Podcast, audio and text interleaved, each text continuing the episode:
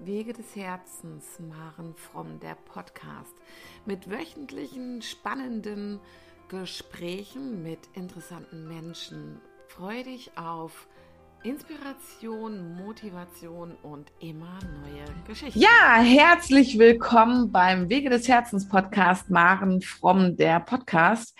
Heute habe ich Nicole Tauchnitz im Podcast und Lasst euch überraschen. Wir haben nämlich das allererste Mal, dass ich eine Dreierfolge mit einem, einer, ähm, mit einem Interviewgast habe. Und ähm, Nicole und ich werden drei Folgen vom Podcast aufnehmen. Und zwar, ähm, weil wir gesagt haben, es ist total wichtig, ähm, wirklich mal von vorne anzufangen. Wie war ist oder wie ist eine Lebensgeschichte? Und wir haben es ein bisschen aufgeteilt in drei Etappen. Nicole ist mittlerweile circa 40, ich weiß es gerade gar nicht ganz genau, doch 41 Jahre ist sie alt und lebt in Bonn, ist aufgewachsen in der Nähe von Leipzig und ist somit ein, ähm, ja, ein Kind noch des Kalten Krieges der DDR, darin aufgewachsen mit all seinen Folgen und Prägungen auch der Familie. Und mittlerweile arbeitet Nicole aber seit zehn Jahren erfolgreich in der eigenen Praxis mit in Trau für Traumatherapie und hat sich darauf spezialisiert, besonders Frauen darauf zu unterstützen, ähm, ihre traumatischen Erfahrungen aufzuarbeiten und da, sie daraus zu befreien und neue Wege für das eigene Potenzial zu finden, zu erschließen und dann auch die eigenen Wege zu gehen. Ähm, Nicole schafft eine vertrauensvolle und authentische Beziehung äh, zu den Frauen und hat sie auch zu sich selbst mittlerweile, Gott sei Dank, gefunden, was bei ihrer Lebensgeschichte auch ein herausfordernder Weg gewesen ist. Und sie hilft, hilft, sich, hilft anderen Menschen auch in Partnerschaft und zu sich selbst in Verbindung zu kommen und Verbindungen auch aufzubauen und zu halten. Nicole, ich freue mich riesig, dass du da bist und dass wir jetzt die, endlich diese drei Folgen angehen und begrüße dich ganz herzlich. Ja, hallo Maren, schön, dass ich bei dir sein darf. ja, sehr, sehr, sehr gerne. Kennengelernt haben wir uns ja über einen Post von dir auf Facebook, wo mhm, du richtig. zum Thema Missbrauch etwas geschrieben hast, was und daraufhin habe ich dich angeschrieben und habe gesagt, hey, wir haben scheinbar eine ähnliche Geschichte oder haben Parallelen. Und ich würde total gerne einen Podcast mit dir machen, weil es mir ganz arg wichtig ist, mit all diesen Themen an die Öffentlichkeit zu gehen. Und vor allen Dingen, ähm, und das haben wir so in der Vorbereitung ja auch festgestellt, ähm, dass es uns beiden wichtig ist, ähm, so unsere Geschichte zu erzählen und damit auch Menschen nochmal anders zu erreichen, als immer nur mit irgendwelchen schlauen Ratschlägen, sondern mit all dem, was dazu gehört und dann vielleicht auch ähm, diesen, diesen, diese Erinnerung bei Menschen zu finden oder ähm, hervorzurufen, wow, bei mir war das vielleicht ein bisschen ähnlich und vielleicht sollte ich mich auch auf meinen Weg machen. Ich erkenne mich ein Stück weit wieder. Mhm, richtig, genau. Mhm. Ja, los geht's damit, ähm, liebe Nicole. Ähm, ich habe schon erwähnt in, in der Vorstellung, dass du aus der Nähe von Leipzig oder in der Nähe von Leipzig groß geworden bist. Magst du mal ein wenig dazu erzählen, ähm, wann bist du geboren und bist du zum Beispiel auch ein Wunschkind? Warst du gewollt? Hm, das ist eine gute Frage. Das kann ich dir gar nicht wirklich sagen, ob ich ein Wunschkind okay. war. Ähm, geboren bin ich 1980. Ja. Wie gesagt, in der Nähe von Leipzig und äh, bin da auf einem Dorf groß geworden. Ne? Wie groß war das Dorf? Oh Gott, das war so ein kleines Dörfchen. Das hatte quasi eine, eine wenn wir jetzt sagen, Grundschule, Mittelschule, sowas, ne? Äh, Im Kindergarten war vorhanden. Äh, das war es dann aber auch schon. Also wirklich ein kleines, gemütliches Dörfchen. Ja. Ähm, so zwischen zwei Kleinstädten in der Nähe von Leipzig. Mhm. Okay. Haben wir wieder eine Parallele, weil ich bin auch, also die ersten elf Jahre zwar in einer Kleinstadt, also für Baden-Württemberg wäre das auch ein Dorf wahrscheinlich, ähm, aber danach auch auf dem Dorf mit 1000 Einwohnern groß geworden in mhm. der Nähe von Hannover. Man kennt sich dann, ne? Ja, genau. Ja, mein Opa ist noch Ortsbürgermeister gewesen. Ähm, da kannte man sich erst recht. Mhm. Jeder kannte unsere Familie. Das mhm. definitiv. Ja, wie war das für dich, auf diesem Dorf groß zu werden? Hast du Geschwister gehabt? Wie war das so mal da, dein Aufwachsen in diesem Umfeld? Mhm. Ähm, also ich habe eine Schwester, die ist äh, dreieinhalb Jahre älter als ich, ja. Ähm, und ähm, ich habe auch meine Oma mütterlicherseits, die hat sich, die hat quasi genau neben der Schule gewohnt, ähm, die mich auch tatsächlich äh, liebevoll aufgenommen hat, ähm, wo ich sagen muss, da habe ich auch sehr viel Halt gefunden, ja. Ich glaube, bis zu meinem dritten, vierten Lebensjahr hatten wir in einer Wohnung gelebt und meine Eltern haben dann ein Haus gebaut in einer Stasi-Siedlung. Mhm. Und äh, da sind wir dann eben, da war ich gesagt, dreieinhalb, vier Jahre ungefähr. Dann sind wir da reingezogen und da hat dann bewusst mein Missbrauch begonnen. Okay.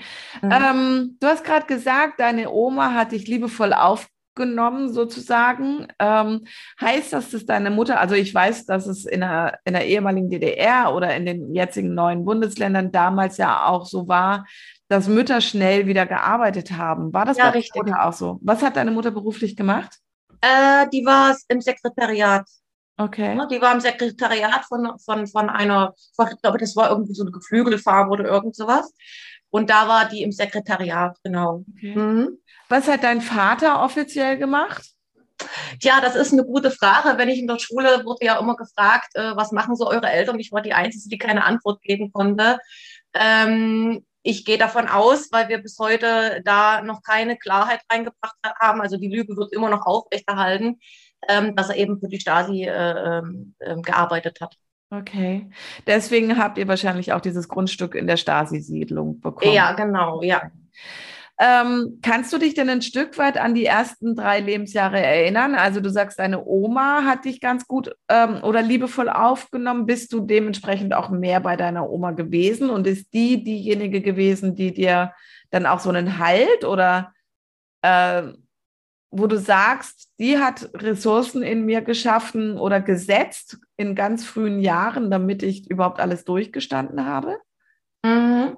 Also meine Oma hat quasi, also was jetzt vom ersten bis dritten Lebensjahr war, das ist ja wirklich sehr, sehr verschwommen. Also Kindergrippe, Kindergarten, ähm, da könnte ich natürlich auch noch einige Anekdoten erzählen, was man eben so als Kind in dem Alter noch vielleicht jetzt weiß. Ne? Wie, hat, wie hat man gespielt? Wie waren die Bestrafungsmethoden? Also da ähm, ähm, war, war, waren ja wirklich auch Dinge, die ähm, so scharf waren, dass sie natürlich auch im Gedächtnis geblieben sind. Mhm. Und ähm, bei meiner Oma war ich, was ich mir, wo ich mich vor allen Dingen dran erinnern kann, das waren eher so die Zeiten zu Schulzeiten, wo ich dann eben, äh, wenn die Schule aus war, gegen, gegen halb eins, halb zwei, dass ich eben da Mittagessen war, ähm, dass wir eben in den Ferien da waren, äh, dass da eben wirklich mit uns sich beschäftigt wurde. Ne? Also wir waren viel im Wald, ähm, wir waren auf Reisen, wir haben, äh, da habe ich Häkeln, Stricken gelernt, also alles so die Dinge, die, die mein Herz wirklich erfreut haben. Und ähm, oder ja, damals gab es ja noch Dia-Projektoren, dass dann eben ähm, da die Vorhänge zugezogen wurden und dann ähm, Märchen vorgelesen wurden, die dann mit Bildern äh, projiziert wurden. Ähm, ne? Also das waren schon so wirklich sehr, sehr schöne Erinnerungen, die ähm, ich von zu Hause her eben nicht kenne. Also meine Eltern, die haben sich mit uns eher wenig bis gar nicht auseinandergesetzt. Also wir waren eher so ein Beiwerk, kann man sagen. Ja. Ja, du hast gerade schon erwähnt, dass ähm, unge also mit den drei Jahren, wo ihr in das Haus gezogen seid, da dann auch so bewusst dein Missbrauch begonnen hat. Mhm. Magst du dazu ein bisschen was erzählen? Also wie der Start oder an was für einen Start du dich erinnern kannst und ähm, genau, wie, ist, wie hat es für dich begonnen? Mhm. Ähm, also es war ja über viele, viele Jahre gar nicht möglich für mich, überhaupt diese Bilder abzurufen. Das muss ich an der Stelle wirklich dazu sagen. Ähm, bis diese Bilder dann wirklich Klarheit gewonnen haben, sind viele Jahrzehnte vergangen. Ne? Mhm. Ähm, weil immer wenn diese Bilder hochkamen und ich meine Eltern darauf angesprochen habe, später dann, was war das jetzt eigentlich, dann war, wurde es immer abgewunken, das bildest du dir nur ein. Ne? Das, das ist gar nicht passiert. Ähm, also ich wurde als Kind von meinem Vater, also ich, ihr müsst euch vorstellen, wir haben, wir haben ein Haus gehabt Mhm. Ich hatte quasi oben im Dachgeschoss mein, äh, wo anbei meine Eltern ihr Schlafzimmer hatten, hatte ich praktisch mein Kinderzimmer. Mhm. Ja? Und mein Vater hat an dieses Kinderzimmer eine langgezogene Kammer rangebaut, eine Dunkelkammer quasi, die, kann man sagen, vielleicht einen Meter, anderthalb Meter hoch war und in die Länge ging. Ja. ja. Ähm, heute würde man sagen Abstellkammer, wenn man überhaupt Kammer sagen kann, weil es war eher ein Tunnelgang ja. Gang, ne, ein, ein langgezogener Tunnel. Und da wurde ich quasi eingesperrt für mehrere Tage, Stunden, Stunden äh, mit einem mit einem äh, Pipi-Stuhl, wie soll man das nennen, ähm, wo ich dann ein Töpfchen oder so. ein Töpfchen oder irgend sowas, genau, also ohne Spielzeug, ohne nicht. Und da kam auch kein Licht rein. Also es war dunkel und es war äh, keine Töne, also man hatte keine Verbindung nach außen. Mhm. Ja, und ähm, die Begründung dessen lag für ihn natürlich darin, ähm, mich zu, äh, er hat immer gesagt, lerne die Klappe zu halten, dann darfst du hier auch raus. Und ich war aber so klein, dass ich gar nicht verstand, was ist überhaupt. Und er hat mir jeden Tag gedroht, ich bring dich um. Okay. Und ich wusste in dem Alter noch nicht mal, was ist ein Tod überhaupt. Also ich bin da mit meiner Oma spazieren gegangen äh, da kann ich mich dran erinnern durchs Dorf, wir waren einkaufen oder irgend sowas. Ich sage, Omi, was ist denn eigentlich tot? Mhm. Da sagte sie zu mir, ja, das ist, äh, wenn du dann nichts mehr spüren kannst, dann bist du nicht mehr da. Und ich so, wie ist das denn, wenn ich nichts mehr spüre? Mhm. Ja, dann atmest du nicht mehr, dann spürst du nichts mehr, du fühlst nichts mehr, du siehst nichts mehr, du, du stirbst, du bist dann nicht mehr da. Ich war ja noch so klein, wie sollte sie mir das anders erklären? Ja. Und ähm, so habe ich versucht, erstmal rauszufinden, was mein Vater überhaupt von mir wollte. Was ist überhaupt Tod? Was ist überhaupt Sterben? Was will er jetzt überhaupt von mir? Was soll ich denn nicht sagen? Ich war ein lebendiges Kind, ich war ein lebensfrohes Kind, mhm. äh, so wie ich es auch heute noch bin als Mensch. Die Sonne strahlt aus mir raus. Und äh, wenn man aber mit dem Bewusstsein von heute in so einer Stasi-Geschichte drinne ist, ähm, dann musste natürlich der Vater seine Familie auf Linie halten. Ja. Also es Und, klingt so ein bisschen so wie, also es gab ja während der Nazi-Zeit von Johanna Harrer diesen Erziehungsratgeber, ähm, wonach, wonach Eltern oder speziell halt Mütter, weil die Väter waren ja in der Regel gar nicht da, ähm, keine Beziehung und mhm. liebevoll, äh, keine Beziehung aufbauen durften und nicht liebevoll mit ihren Kindern umgehen durften, um keine Bindung also aufzubauen, damit das Kind jederzeit mit dem Führer mitgehen würde für sein Land. Mhm, so nach hat man auch in der Kindergrippe erzogen, so hat man auch in der Schule später erzogen. Das hat man sich tatsächlich angenommen. Das okay. war tatsächlich so ein Leitfaden, ja. Mhm. Wahnsinn. Mhm. Dann ist das also in den neuen Bundesländern noch sehr, sehr lange. Also wenn ich mir überlege, du bist noch acht Jahre jünger als ich und in, äh, in, äh, in den alten Bundesländern ist dieses Buch 1985 vom Markt genommen worden. Auch mhm. sehr spät, ja, wenn ich mhm, mir das mhm. überlege. Aber ähm, Wahnsinn, wie lange es sich dann doch auch ähm, gehalten hat. Gehalten hat. Ja, mhm. ja. Okay.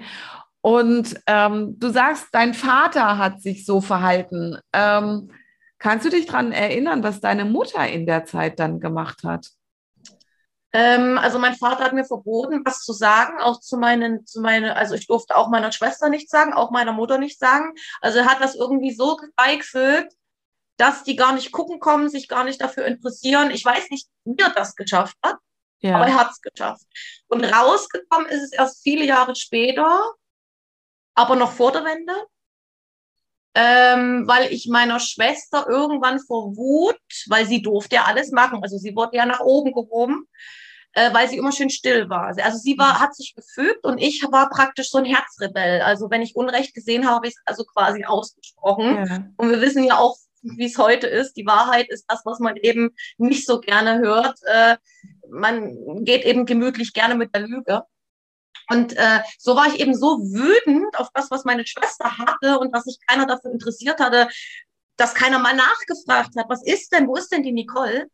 Ähm, dass ich ihren Stuhl über den Kopf geschlagen habe, ein Holzstuhl, so ein Kinderstuhl war das. So dass sie natürlich dann geweint hat und meine Mutter dann kam und sagte, Nicole, warum machst du denn sowas? Ja. Und dann habe ich es gesagt. Okay. Und dann ging meine Schwester zu den Eltern meines Vaters, weil die waren ja, ich gehe mal davon aus, eben ähm, haben auch meinen Vater in die Stasi reingebracht. Meine Oma war bei der Postkontrolle damals, äh, väterlicherseits äh, mein, äh, von meinem Vater. Der Vater war äh, im Sport integriert, im Skisport.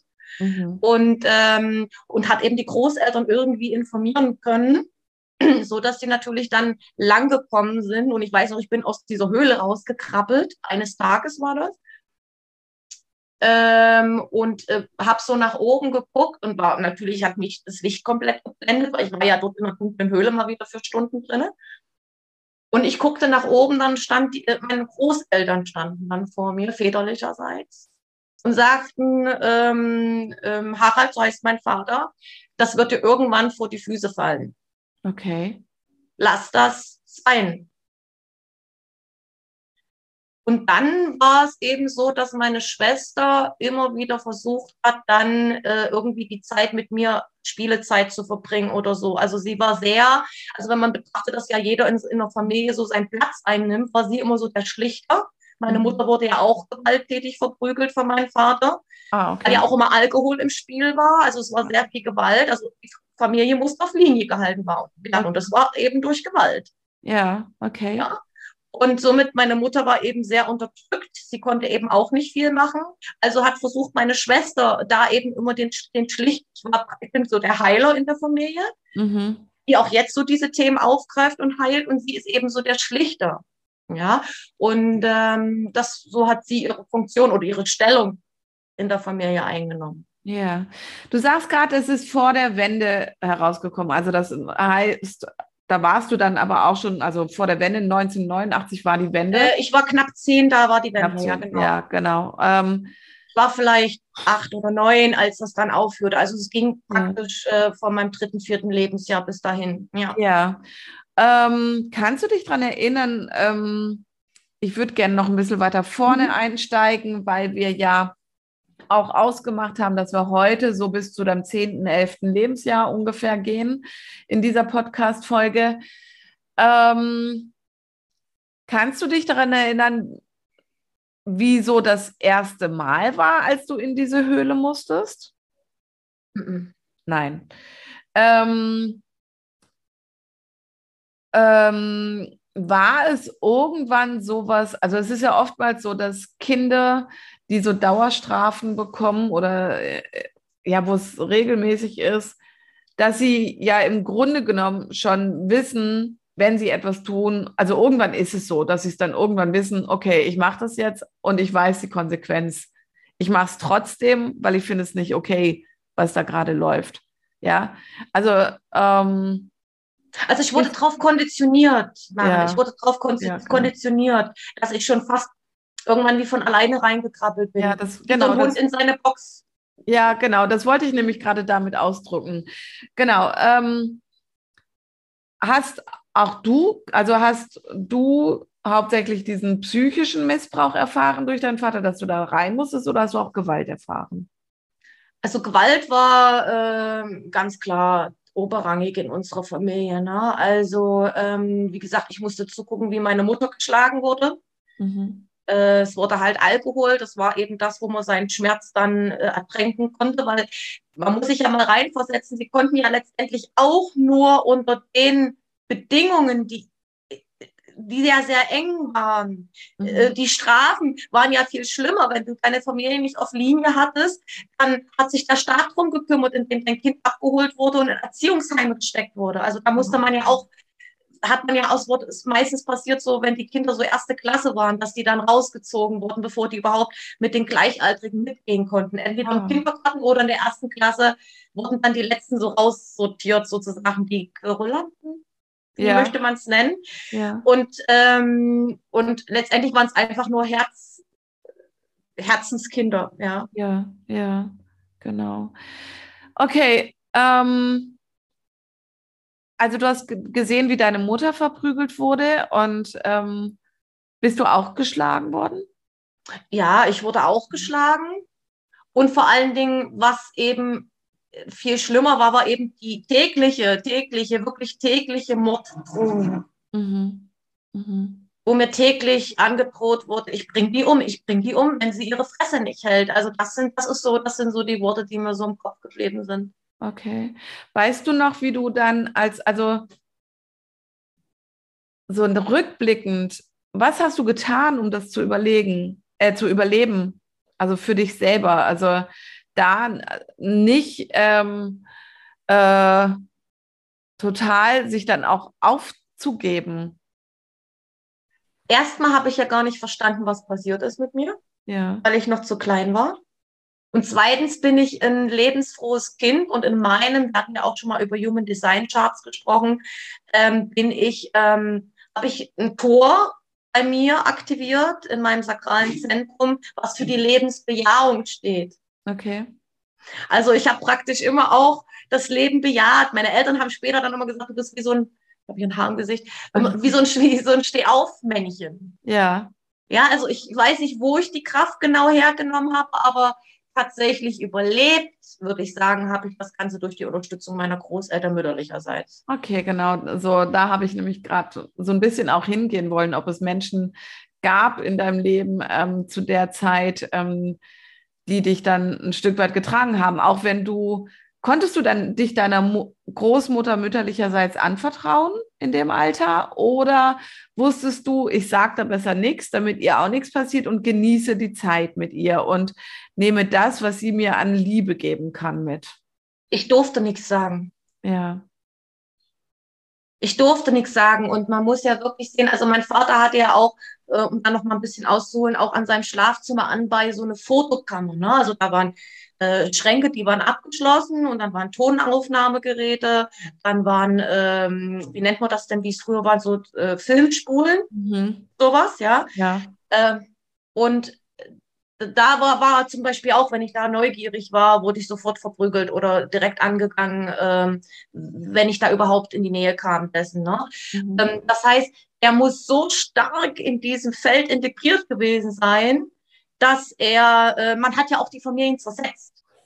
Man mhm. hat äh, alles daran getan, um die Familien zu zersetzen. Also ähm, die Stasi hat sich ja damals Zugang zum Heim verschafft. Ob du jetzt eine Wohnung hattest oder ob du jetzt ein Haus hattest, die sind überall eingedrungen. Und was sie halt sehr gerne gemacht haben, waren zum Beispiel äh, ganz subtile Sachen, wie du hast ein Regal und hast da irgendwelche Figuren drinne stehen, zum Beispiel die eine Figur von oben nach unten zu setzen oder von unten nach oben irgendwas. Oder eine, ein T-Shirt von da nach da, irgendwas, wo äh, ganz subtil ist, wo du irgendwann äh, an dir selbst gezweifelt hast. Sind die in den Wohnungen gewesen, während man dann gar nicht da Nein. war? Also bis, wo, wo man nicht da war, genau. Ah ja. Die haben genau geguckt äh, und die Stasi hat sich ja am stärksten untereinander sogar bespitzelt. Ja. Da bestand ja die größte Gefahr, dass da vielleicht sogar ein Verräter irgendwo dabei ist. Man hat ja sogar äh, wie, wie, nennt man das denn, wenn man gesagt hat, okay, er ist für die Stasi und dann äh, äh, ähm, tut er auch noch den Ehepartner zum Beispiel ausspitzeln. Also man hat ja mhm. da überhaupt, man hat so allen möglichen Methoden damals gegriffen, um dieses System aufrechtzuerhalten. Mhm, mhm.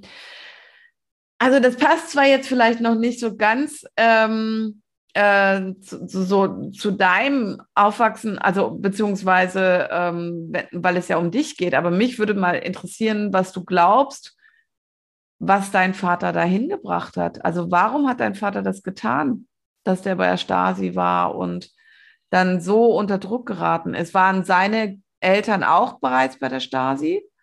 Dadurch, dass wir, wie gesagt, mein ganzes Leben auf einer rein Lüge basiert und aufgebaut ist, sind das natürlich einzelne Vermutungen und Puzzleteile. Ne? Auch meine Schwester musste ja ein Schweige, äh, wenn wir jetzt Schweigegelübde sagen, äh, kurz vor der Wende musste, da war ich auch dabei, musste sie so ein, so ein, so ein Schweigezettel da unterschreiben. Das war Echt? richtig ritualisiert, ja, ja. Okay. Ähm, und das war bei den Eltern meines Vaters, also gehe ich davon aus, dass die Drahtzieher waren und meine Oma war ja auch bei der Postkontrolle, Mhm. ähm, dass da eben die Initiative herkam und meine Schwester haben sie auch, auch kurz vor der Wende die ganzen Zähne rausgeholt. Und auch mein Vater hatte keine Zähne mehr oder hat bis heute keine Zähne mehr. Äh, weil man hat ja damals, das kommt ja dazu, man hat mich dann quasi mit sechs Jahren angefangen zu dopen. Ah, okay. Sportdoping. Ja.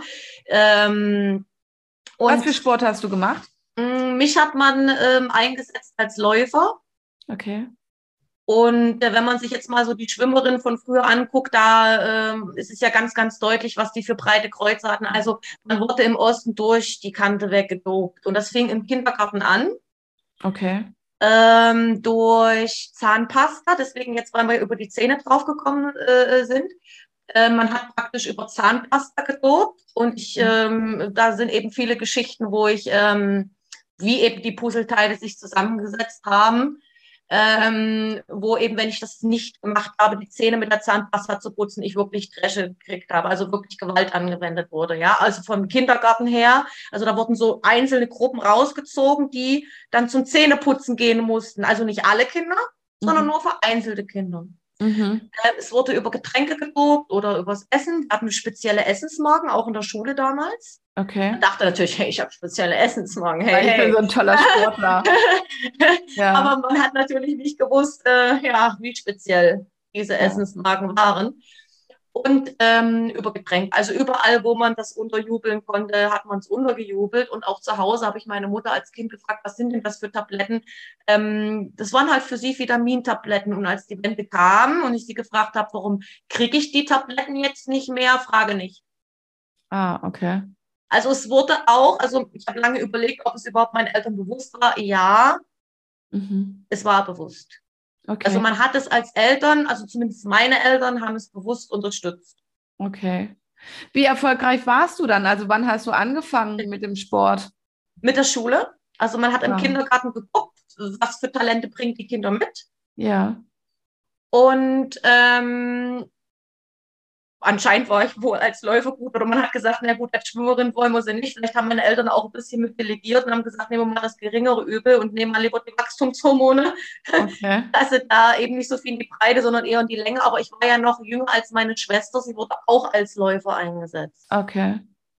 Ähm, und das natürlich Doping auf lange Sicht krank macht, Mhm. hat natürlich wahrscheinlich auch meine Eltern dazu bewegt, ihr die Zähne rausnehmen zu lassen, was natürlich für sie bis heute sehr belastend ist, weil sie natürlich ihr gesamtes Gebissen von künstlich eingesetzten Zähnen besteht, ja. Ja.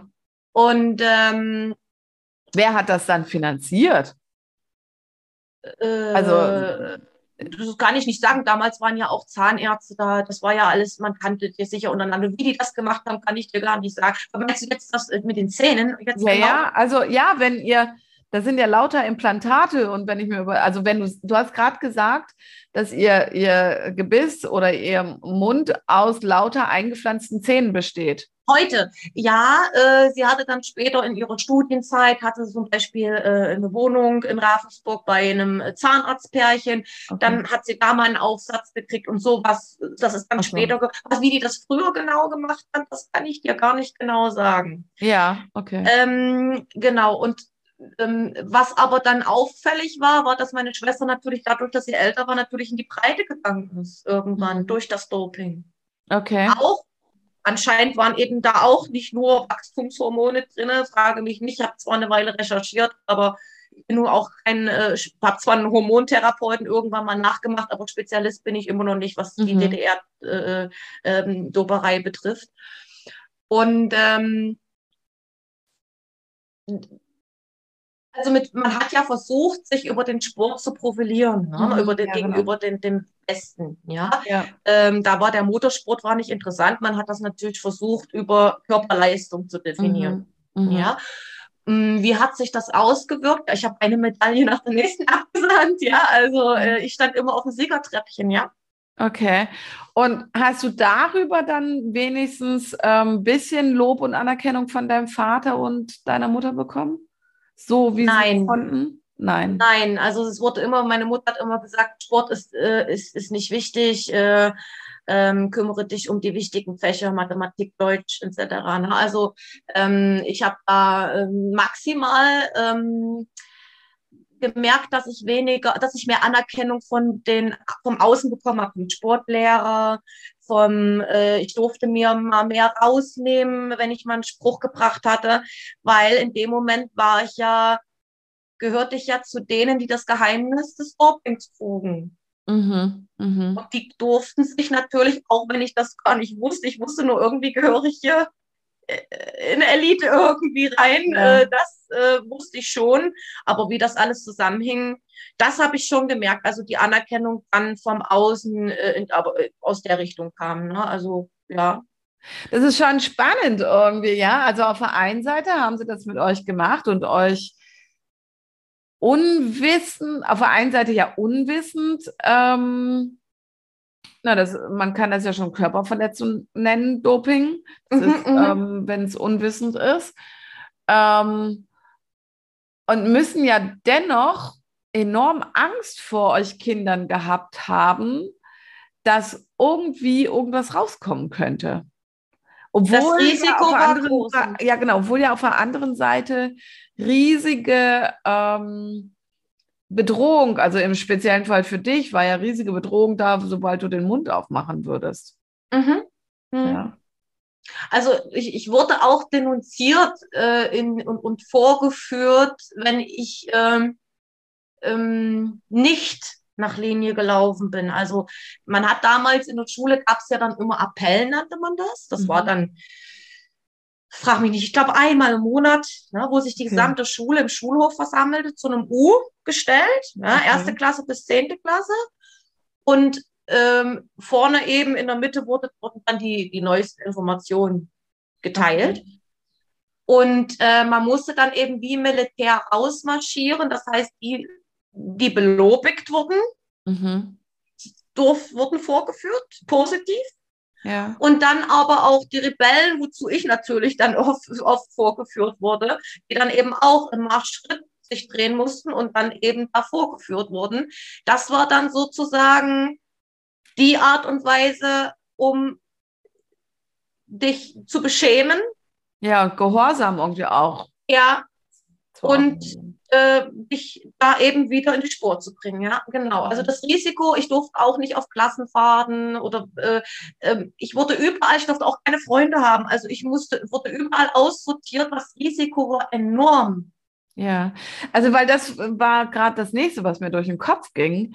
Ähm, kannst du dich daran erinnern, Freunde gehabt zu haben oder dass du mal also wer so ein Rebell, ja, also so gut wie möglich Rebell war wie du, der setzt sich ja auch auseinander und der, der hat ja Fragen im Kopf. Ähm, hast du Situationen im Kopf, wo du versucht hast, Fragen zu stellen oder äh, mit Kindern zu reden? Ich habe es subtil versucht, ja, aber die waren alle total blind und taub. Okay.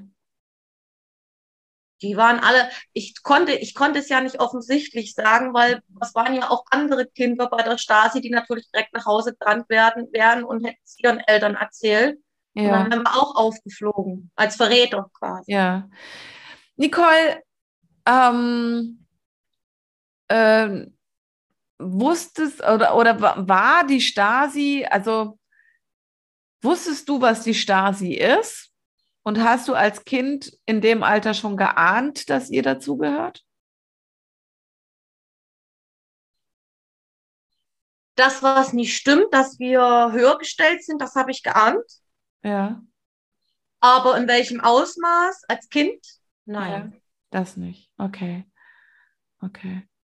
Und äh, wie gesagt, also heute ja, aber damals konnte, konnte ich es nicht greifen. Also es war ja wurde ja nicht unterrichtet in irgendeiner Art als Geschichte. Mhm. Äh, na, man ist ja, wenn man Geschichtsunterricht hatte, ist man ja weit zurückgegangen zu König Friedrich dem sonst so vielen. Ja? Da ja. hat man ja nicht die Geschichte, die aktuelle Geschichte besprochen. Ja. ja. ja. Und ähm, wie gesagt, wenn da irgendwo ähm, Kinder mir zu nahe gekommen sind, wurden die direkt aus dem Feld wieder rausgeholt. Also ich hatte keine Möglichkeit, um in irgendeiner Art und Weise raus aus mir zu gehen. Und wenn eben so diese, wir hatten ja immer, wie hieß das denn?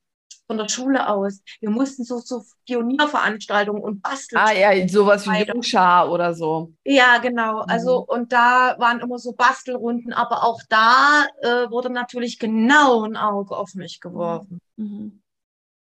Also war ich eher dann so dazu angehalten, eben die Stille.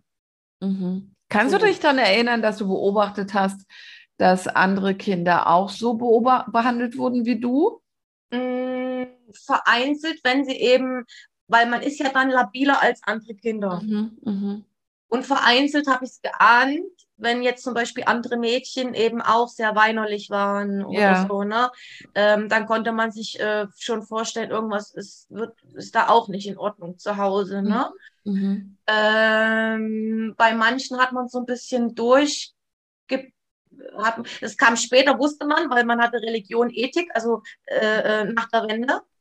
Und ja. dann wurden alle Schüler, die äh, zur Stasi gehörten, in Ethikunterricht reingesteckt äh, und alle anderen durften in Religion gehen. Also ich durfte auch bei Interesse nicht in Religion gehen. Ah, das war okay. ja nicht Stasi-konform, auch ja. wenn die Wende schon längst war. Ähm, dann hat sich das natürlich aufgedeckt. Ne? Aber mhm. zum früheren Zeitpunkt konnte man eben nur erahnen, weil man geguckt hat, mit welchen Eltern haben sich die Eltern abgegeben. Ah, okay, okay. Kannst du dich an glückliche Momente erinnern? Also außer mit deiner Oma, gab es irgendwelche Situationen, wo du sagst, ähm, ja, ich musste zwar immer in, immer in diesen äh, Verschlag sozusagen rein. Also für mich klingt das wie so ein Verschlag, so eine Strafkammer, in die du musstest zu Hause. War es, ja. Und, ähm, und der Sport ist ja, also auf der einen Seite wahrscheinlich ähm, der Erfolg mit der Medaille oder Pokale schon auch was Tolles gewesen, weil du daran wahrscheinlich auch an diesen Pokalen und ähm, Medaillen so ein bisschen einen Selbstwert rausgezogen hast als Kind, ja, und ein bisschen Anerkennung und gesehen werden. Mhm. Ähm, so, und deine Oma hat dir viel Halt gegeben und ähm, mit der hattest du schöne Momente. Aber was, also, wie haben es deine Eltern geschafft, dass du, dass sie dich vielleicht auch bei der Stange gehalten haben? Also, ähm, und oder auch dein Vater, gab es mit deinem Vater schöne Momente? Ähm, man sagt ja immer Zuckerbrot und Peitsche oder so Leckerlis mal geben, dass es, ähm, dass er dich auch bei sich behalten hat dann praktisch. Also dass du irgendwas, irgendwas so, so mal einen, was Schönes, damit du das ge kurze Gefühl von Liebe erhalten hast nach der Wende wollte ich mal, äh, das war nach der Wende, da wollte ich dann ähm, Jugenddienst irgendwas anrufen, weil er wieder gewalttätig, richtig fest, fest gewalttätig war. Und ähm, da habe ich ein Telefonbuch aufgeschlagen, da sagt er, was machst du denn da jetzt hier? Ich sage, ich suche jetzt Hilfe. Und dann hat er gesagt, komm, schlag zusammen, wir gehen einkaufen okay. und hat mich dann eben, weil ich nie Klamotten gekriegt habe, also ich habe immer nur die Lumpen meiner Schwester abtragen dürfen. Also meine Eltern haben überhaupt sich gar nicht um uns gekümmert. Okay. Also das Einzige, was mir überhaupt positiv in Erinnerung bleibt, das ist, wir sind damals immer in die Ostsee in Urlaub gefahren. Im, mhm. ne? Wir hatten ja nichts anderes als die Ostsee. Und äh, da hatten wir immer so einen bestellten von der vom Staat gestellten Wohnwagen, so einen großen, der da fest verankert war mit anderen Menschen. Ähm, und auch heute weiß ich natürlich, das war äh, Stasi, da hat sich nichts vermischt, sondern das waren schon feste Plätze, wo man unter sich dann war, auch ja. Und, äh, und, und da war so, wenn man überhaupt von Leichtigkeit sprechen kann, Mhm. Aber ansonsten, wir waren, wir hatten sehr viel Bezug zum Westen. Also wir hatten ja. ähm, sehr viel mit Leuten, die von der, bei der, von der Bank aus dem Westen bei uns waren, also die sich in unsere Familienfeste integriert haben. Ähm, also wir haben sehr, sehr viele Connections natürlich gehabt. was ich natürlich auch erst später für mich begriffen habe, wie und warum, weil wir waren natürlich auch sehr viel im Westen drüben. Okay. Und natürlich auch Spielsachen, die andere Kinder im Osten so nicht hatten. Die durfte ich auch nicht zeigen. Okay. Ja, das musste ich für mich behalten. Ne? Also sonst äh, fliegt ja wieder was auf. Okay. Okay. Ja. Spannend, was für eine Rolle, also wenn du dir das heute anguckst, was für eine Rolle hat dein Vater dann gespielt, dass er mit Bankern aus dem Westen zu tun hatte, zum Beispiel? Mhm. Richtig. Also, wie gesagt, sie haben sich für die Lüge entschieden. Ja. Ähm, und ich sage mir, okay, es ist ihre Entscheidung. Irgendwann bist du alt genug, um zu sagen, okay, wie gehe ich jetzt damit um? Ja, genau. Ja, genau. Okay, ähm, Nicole, weißt du, ob sich dieser psychisch-seelische Missbrauch also auch auf dich körperlich ausgewirkt hat? Also hast du, also du hast ja auch noch, ähm, bist ja auch geschlagen worden. Weißt du, ob du dann, konntest du dich überhaupt entwickeln? Also, weil ähm, ich überlege gerade, also da, da wird ja alles im Körper irgendwie seelisch zerstört. So, und manche Kinder, die so schlimme Gewalt jeglicher Form erhalten, wachsen dann zum Beispiel nicht oder bleiben ganz arg dünn oder ähm, äh, da, dass sie sich praktisch auch nicht entscheiden, also seelisch nicht entscheiden, weiter zu wachsen. Ähm, weißt du das von dir, wenn du dir Fotos von dir anschaust? Also was seelisches Wachstum betrifft, ich war auch als Kind mit sehr tiefer Literatur, mit Sigmund Freud und solchen Geschichten äh, beschäftigt. Die Literatur habe ich irgendwie heimlich geguckt, wie ich die besorgen kann. Okay. Ähm, was mein körperliches Ding betrifft, also was erst später, so mit 15, 16 richtig auffiel, ähm, dass ich zum Beispiel da 48 Kilo hatte, ähm, also gar kein richtiges Interesse mehr hatte.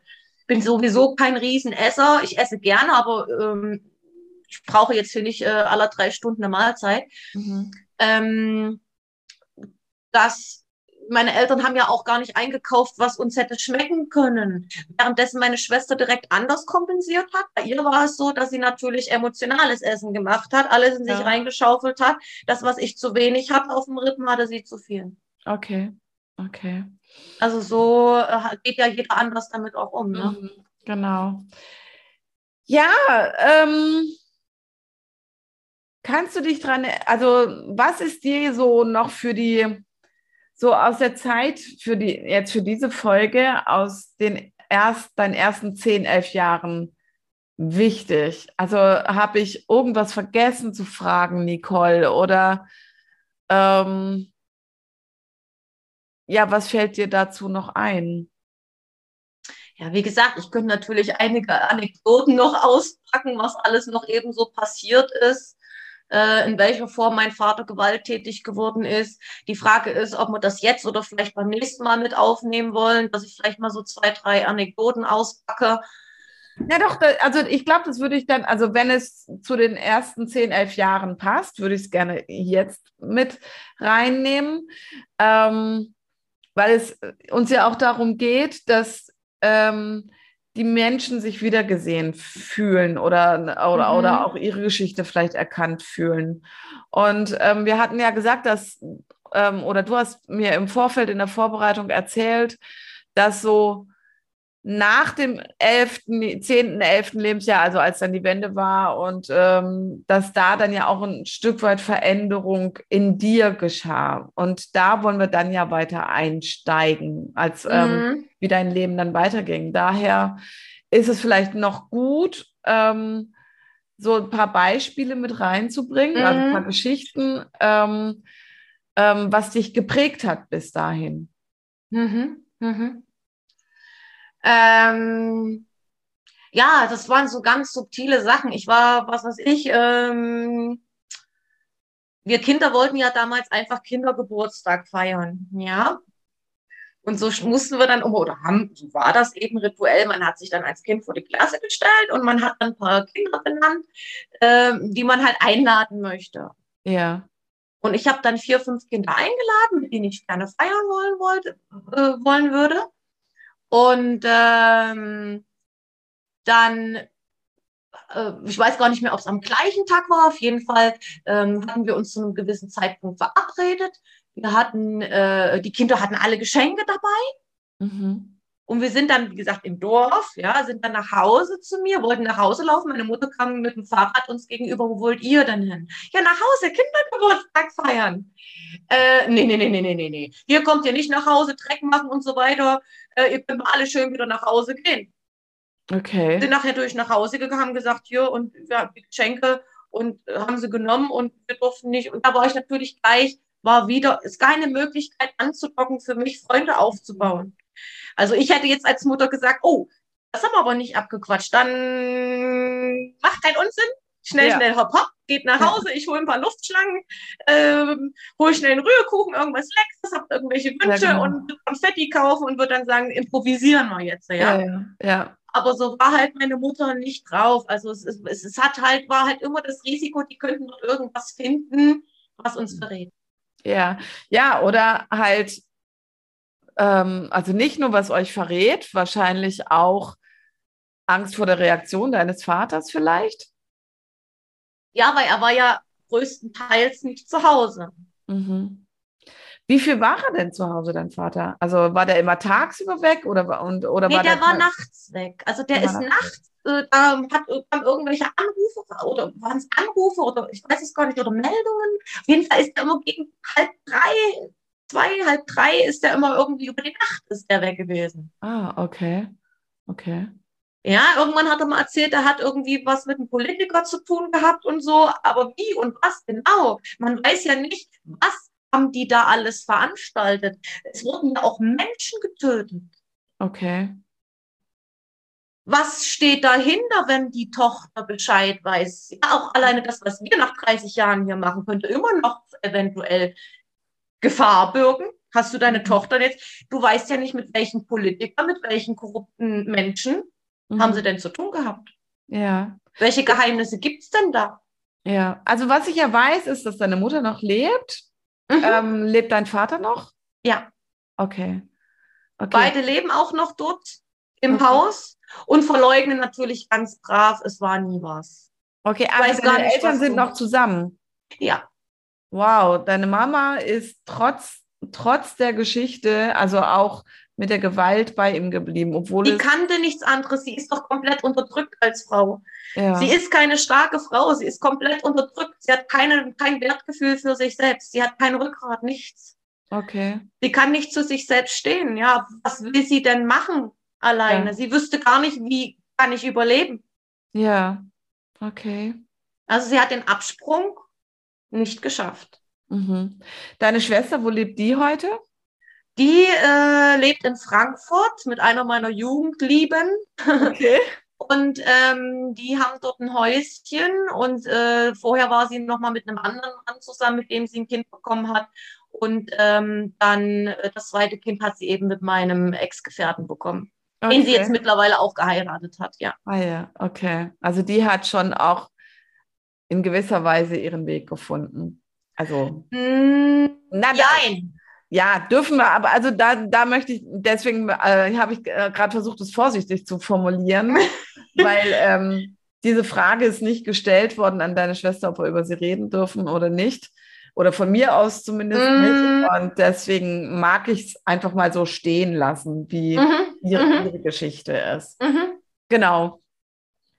Ja, gibt es, ähm, also du hast jetzt die Geschichte von deinem Geburtstag erzählt. Ähm, was ist dir noch mit deinem Vater oder auch im Kindergarten oder beim Sport passiert, ähm, bis du, bis nach der Wende?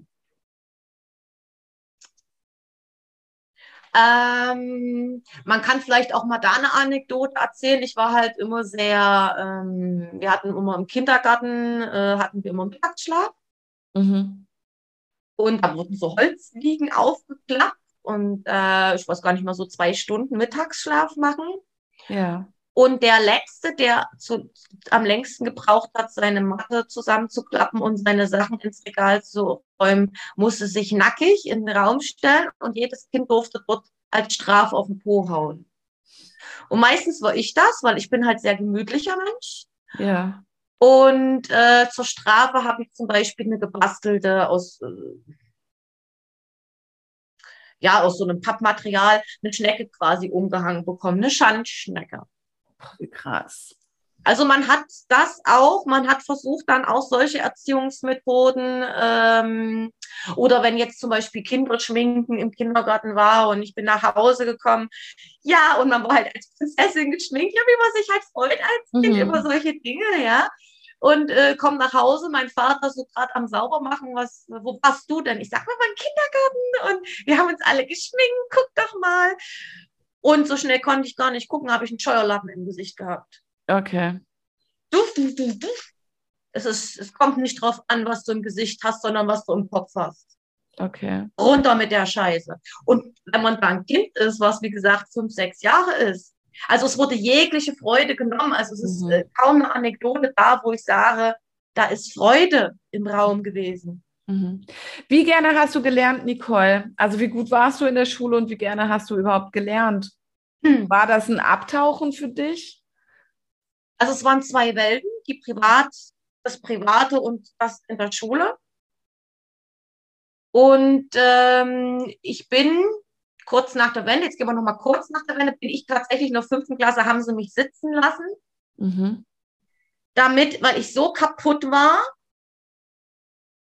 äh, damit sie mich dann in eine andere, in eine andere Dorfklasse, die dann umliegenden Dörfer kamen ja auch in unsere Schule, dann da reingesteckt haben und die waren dann auch ein Jahr jünger wie ich, dass ich mich irgendwie wieder erholen konnte mit der, mit der Anforderung, weil dann war ja dann, kam ja nach der Wende, kam ja das Abitur, die Kinder durften Abitur aussuchen. Und meine Schwester, die durfte, weil sie ja ruhig gestellt werden musste, weil sie mehr wusste wie ich. Bei mir haben sie ja die Geheimnisse verborgen und haben dann gesagt, Nö, es reicht, wenn wir eine Tochter haben, die da teuer mit dem Zug, äh, mit dem Bus äh, jeden Tag in die Schule zur Stadt fahren muss. Ja. Bei ihr machen wir das nicht. Und die haben mich da praktisch verkümmern lassen in dieser Dorfschule, äh, wo ich dann bis zur zehnten Klasse quasi dann äh, verbracht habe. Also ich war, mm, ich war an Fächern interessiert, die mich halt immer Spaß gemacht haben. Es war halt Sport, es war Kunst, ähm, Musik, mhm. ähm, ja, Deutsch, war ich sehr interessiert. Also an Schrift und Sprache bin ich bis heute stark interessiert. Ähm, das, da habe ich mich dann reingehangen und äh, ähm, alles andere war, war wie Geografie. Ähm, ja, Mathematik lag mir, aber äh, bis heute muss es für mich logisch, logisch, logisch sein in der Berechnung und nicht einfach nur irgendwelche sinnlosen Dinge zu tun. Ne? Also es muss mhm. für mich immer abzusehen sein, warum tue ich diese Dinge, was hat es für mhm. Nutzen für mich. Ne? Also mhm. generell bin ich mit Zahlen sehr gut, aber es muss für mich ein Nutzen dahinter sein. Also so war ich. Ähm, ich war so jemand, der halt mitgelaufen ist. Also ich habe ja. mich halt da irgendwie drinne bewegt. Okay. Also für mich war Schule, ich, ich, ich wäre am liebsten nicht hingegangen wegen den Kindern halt, ne? Weil äh, die anderen Kinder haben ja dann auch von ihren Eltern gehört, äh, meine Eltern haben ja dazu getan, ne? Mhm. Dass ich keine Leute habe, die mich groß mögen. Ja. Also war ich dann eben eher so der Einzelgänger, der ja sein Ding gemacht hat. Okay. Liebe Nicole, ich würde gern die erste Folge hier langsam abschließen mhm. und einen kleinen Ausblick geben. Ähm, ich finde es mega schön und vielen, vielen Dank, dass du uns bereits so auf den, den, das erste Drittel oder etwas mehr als das erste Drittel deines Lebens ähm, vom jetzigen Zeitpunkt oder Viertel deines Lebens ähm, schon Einblick gegeben hast. Ich denke, das war jetzt schon auch mal sehr interessant überhaupt. Also gerade für mich, die ja im Westen groß geworden ist und ja, ähm, es gab bei mir in meiner Lebensgeschichte ja auch ähm, Situationen, die traumatisch waren und so weiter.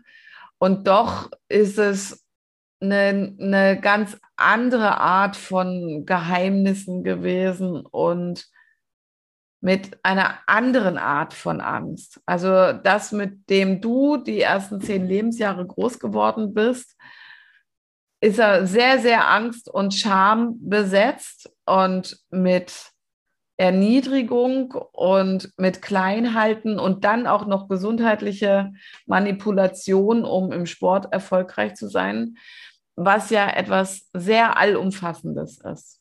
Mhm. Mhm. Ähm, Wahnsinn, dass du diese zehn Lebensjahre oder diese zehn Jahre ja im Grunde genommen ähm, so überlebt hast, wie du sie überlebt hast. Und ich bin sehr gespannt auf und hoffe, das Publikum auch, auf die weiteren Jahre, auf die wir dann eingehen ähm, in, in der nächsten Podcast-Folge, wo es ja auch darum geht, wann du für dich wirklich, also begonnen hast zu spüren, ich muss hier zum Beispiel weg, hier, das stimmt hier überhaupt nicht, ich muss mich retten.